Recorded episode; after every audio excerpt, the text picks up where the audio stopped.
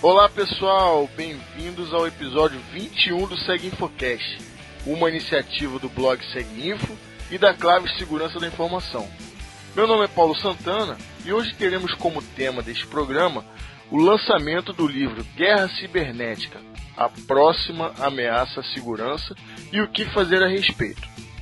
Para conversar sobre o tema de hoje, eu vou falar com Davidson Bocardo, um velho conhecido nosso, participante já do Seg Infocast no episódio 19 sobre análise forense computacional e um profissional que faz parte integrante do time Claves. Tudo bom, Davidson? Tudo jóia, Paulo. E aí contigo? Tudo bem, te agradeço novamente por ter aceito o convite. Espero que você continue eh, sempre sendo solícito e participando do nosso Seg Infocast. Antes de mais nada, para aquelas pessoas que não tiveram oportunidade de ouvir o episódio 19, que você participou, faz uma breve apresentação sobre a sua trajetória, sua carreira na área de TI e segurança da informação. Beleza, Paulo. Primeiramente, gostaria de agradecer o convite de estar participando de mais um, mais um podcast aí da Claves, né? Um assunto tão interessante aí que é dessa tradução desse livro aí na língua portuguesa aí para os brasileiros conseguirem uh, ter a, um acesso mais fácil aí a uma coisa tão interessante que é esse termo que está bem relevante nos dias atuais, que é de guerra cibernética. Perfeito. Contando um pouco sobre a minha trajetória aí, eu, eu fiz a graduação em computação e doutorado pela Universidade Estadual Paulista. Uh, durante o doutorado, eu, eu, tive uma experiência com análise de códigos maliciosos no, nos Estados Unidos, num laboratório uh, especializado em análise de software. E atualmente aí sou instrutor da Claves aí em vários cursos aí, mais especificamente a, de análise forense e também oriento uh, alunos aí em, em, proteção e segurança de software, alunos tanto da Universidade Federal do Rio de Janeiro como do IMETRO, nesses temas aí que estão bem relacionados aí à guerra cibernética. Perfeito, qualificação não falta. Estamos com a pessoa certa para falar sobre o tema de hoje. Bom, então, a Brasport e a Clave estão trazendo para o Brasil, já trouxeram, na verdade, né, até porque o livro já foi lançado, com o tema Guerra Cibernética. Então, antes de a gente falar especificamente do livro, né, vamos tentar definir o que seria guerra cibernética. O termo guerra cibernética, Paulo, ele refere-se a ações de invasão de computadores ou redes de computadores de, de um outro país com a finalidade aí de causar algum tipo de dano ou interrupção do seu serviço. E essas ações, muitas vezes, Paulo, é, elas são ah, perpetuadas aí contra infraestruturas nacionais críticas, aí, e o que pode agravar ainda mais aí a, a consequência desses atos. Perfeito. É, fala um pouquinho do autor do livro. Sim, o autor, uh, o autor desse livro foi o Richard Clarke, né? Ele foi o profissional uh, e o chefe de segurança de, do antiterrorista de quatro presidentes dos Estados Unidos aí.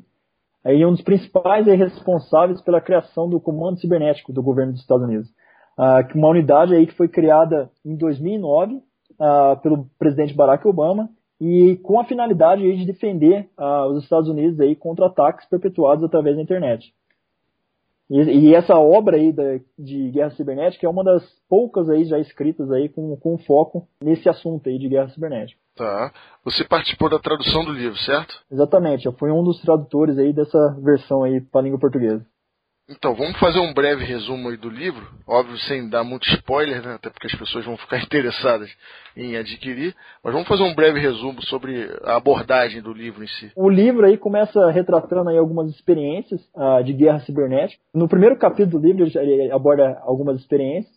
Depois ele descreve os detalhes aí dos atores da guerra cibernética e o papel dos guerreiros cibernéticos. Ah. Aí depois nos capítulos seguintes ele vai apresentando o que seria um campo de batalha de uma guerra cibernética elucidando, por exemplo, vulnerabilidade de software, de hardware, e mencionando aí que a dependência de um país em relação à infraestrutura e a dependência de software, isso ah, agrava a situação ah, daquele país, porque ele acaba sendo mais vulnerável a certos tipos de ataque.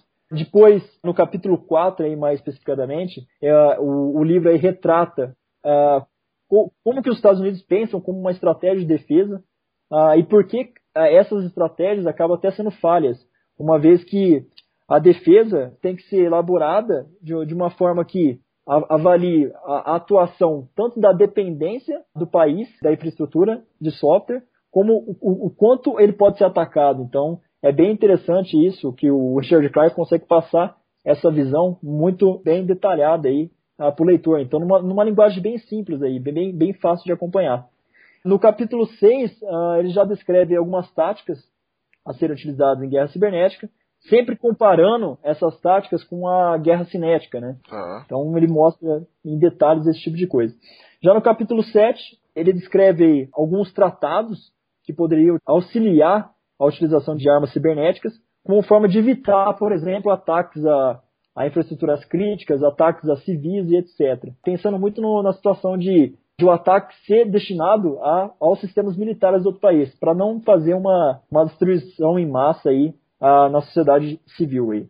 E já no, finalmente, no capítulo 8, ele descreve o cenário atual de uma, de uma guerra cibernética em potencial de ser ocorrida e o que deve ser feito para evitá-la. Então ele deixa um suspense bem interessante no final do livro aí, detalhando algum, alguns pontos aí que é, é bem interessante o leitor aí tá, tá lendo esse livro para saber exatamente o que, que significa a guerra cibernética e o que, que ela representa hoje em dia para um país, tanto em proteção como segurança dele. Perfeito. É, o interessante é que esse projeto de tradução ele contou com apoio é, formal de instituições renomadas de pesquisa e apoio à inovação no Brasil, né?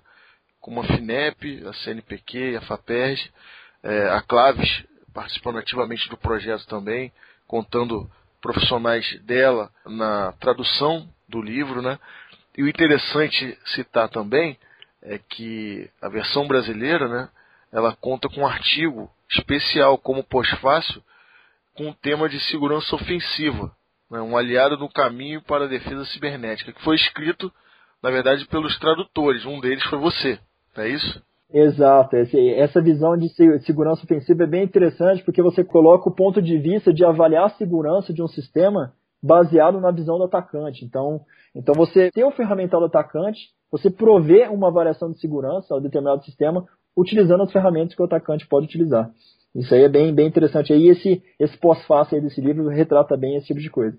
Outro ponto muito interessante que eu acho que vai instigar é, os ouvintes a, a até comprarem o livro e tal, o tema é muito interessante, mas são os exemplos reais, né? Fatos que realmente aconteceram. Que são citados no livro, é, alguns deles, obviamente, não, não tem como citar todos até, porque não, não, não se deve ter um mapeamento de todos, mas é, fatos relevantes e conhecidos foram citados. Fala um pouquinho a respeito disso. Temos alguns casos aí, né? O primeiro caso aí que o livro retrata, uh, um dos primeiros casos mais interessantes aí é o caso da Estônia, né? Que surgiu aí devido a tensões aí entre russos e estonianos após a independência da Estônia. Isso foi, isso aconteceu no final da Guerra Fria, Paulo. Tá. E nesse momento a Estônia tinha aprovado algumas leis uh, para derrubar algumas estátuas, na qual aquelas estátuas denotam a ocupação russa. Aí a Rússia alegou que a derrubada daquela, daquelas estátuas seria uma forma de difamar os heróis soviéticos que foram mortos durante a guerra. Perfeito. Então, uh, isso, isso tudo gerou um conflito uh, que se mudou uh, devido a essas estátuas serem derrubadas, esse conflito se mudou para o espaço cibernético, ou seja, o, o cyberspace aí, que o pessoal utiliza na, na forma mais curta aí. E a Estônia, curiosamente, é, é, um dos países mais conectados do mundo aí, competindo aí com a Coreia do Sul e bem à frente dos Estados Unidos aí na utilização de aplicações ah, que utilizam a internet. Então, isso favoreceu essa dependência ah, da internet para suas, suas aplicações, seus sistemas críticos, favoreceu aí que a Rússia atacasse é, aqueles sistemas. Então, depois da, da noite de bronze aí, ah, alguns servidores aí que hospedavam ah, páginas da, da Estônia foram inundados aí com pedidos de acesso, é, os chamados aí ataques de negação de serviço, né? Eles foram tão inundados ah, que alguns entraram em colapso devido à sobrecarga e deixaram de funcionar.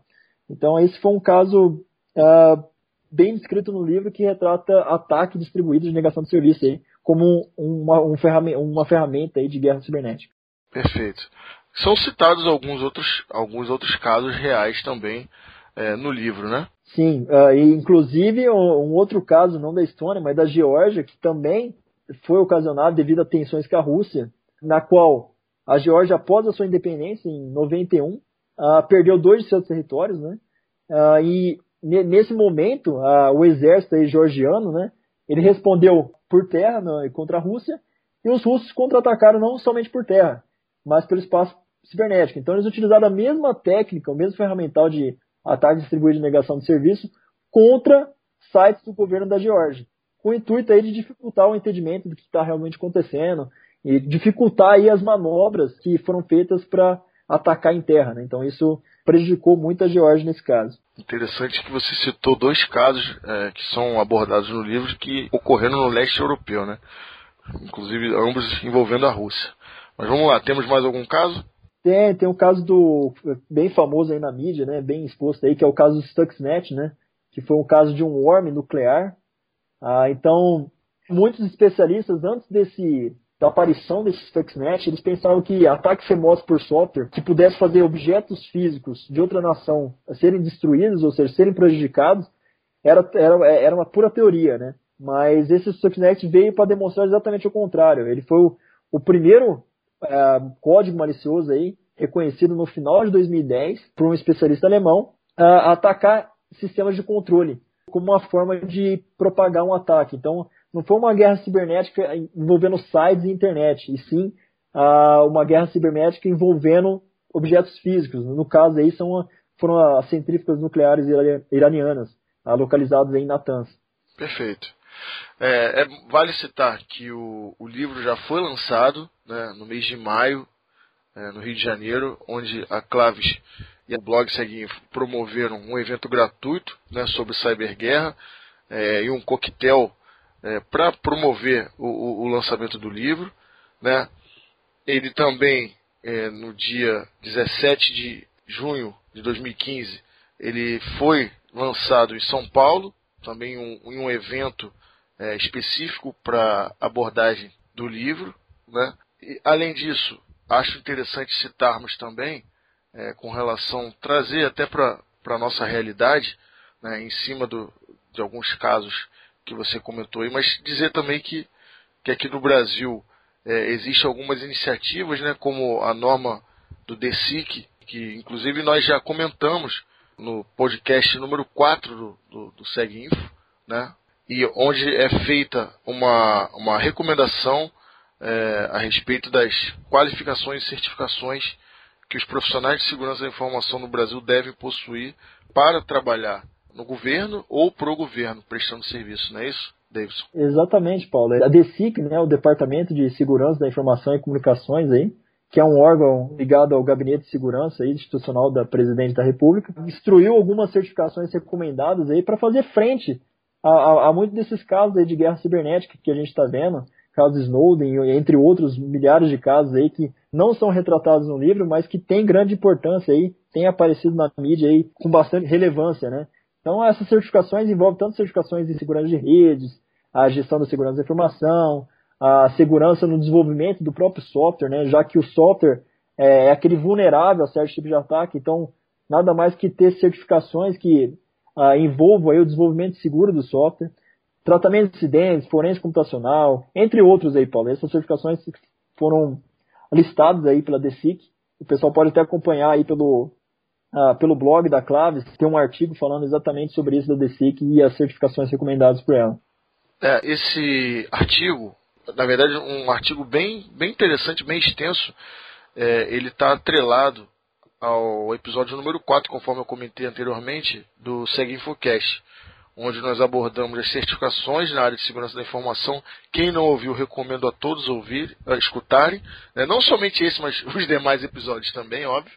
Mas esse é, é muito importante porque nós destrinchamos é, as certificações disponíveis na área de segurança da informação. Então, quem tem essa dúvida, acho interessante ouvir o podcast e também ler o, o artigo. Tá? E lá nós comentamos também mais profundamente a respeito da norma que foi publicada pelo DSIC, que eu e Davidson comentamos agora. Tá? Eu acho que o livro possui um tema bastante instigante. É, não tenho dúvidas que as pessoas que nos ouviram e que vão ler também o post correspondente é, vão ter bastante interesse no tema, que é bastante atual, né, bem pertinente e cada vez mais real. Deixou de ser aquela coisa futurística que a gente via em filmes de, de Hollywood para ser uma coisa real e que está comprovado no livro com, com fatos reais que realmente aconteceram, alguns deles o Davidson comentou, não é isso, Davidson? Exatamente, Paulo. Esse assunto de guerra cibernética aí cada dia mais presente aí no cotidiano das pessoas, aparecendo na mídia aí tem grande relevância aí para o país e para o mundo, né? Especialmente aí ah, como formas de evitar, a gente tem que saber exatamente como foram os casos e como pensar em estratégia de defesa. Uma das ah, iniciativas aí do governo brasileiro é exatamente ah, apoiada aí por esse órgão DSIC, que recomenda algumas certificações nessa área. Legal. Bom, Davidson, te agradecer mais uma vez por ter participado e por ter falado de um tema tão interessante. Né? Eu já estou com vontade de, assim que acabar de gravar aqui, já, já ler o livro. Né? Sem dúvida alguma, um tema bem, bem pertinente. Espero que você possa participar outras vezes, não tenho dúvidas que você vai estar conosco novamente. Né? E gostaria de ouvir a opinião de vocês, ouvintes, a respeito desse tema dúvidas, sugestões, críticas, é, gostaríamos muito de ouvir vocês. É, estamos desenhando um Segue Infocast mais frequente e também é um desejo nosso que ele seja mais participativo. Então, gostaríamos muito que vocês nos dessem um feedback a respeito do que a gente tem falado, do que a gente pode falar, do que podemos melhorar e elogios também são muito bons. Davidson, mais uma vez, obrigado. Obrigado, Paulo. Muito obrigado aí. É, é sempre, é sempre um prazer estar colaborando aí com o Seguinfo aí. E eu estou sempre à disposição aí de novos Seguinfos que podem aparecer aí. Muito obrigado. Perfeito, perfeito. Continuem acompanhando o blog Seguinfo e estimulamos a participação de vocês através do Facebook e do Twitter. Lembrando que teremos também é, sorteio do livro, né? De alguns exemplares deste livro que nós abordamos aqui hoje e as informações estarão no post de lançamento desse episódio. Falou pessoal, um forte abraço e até a próxima.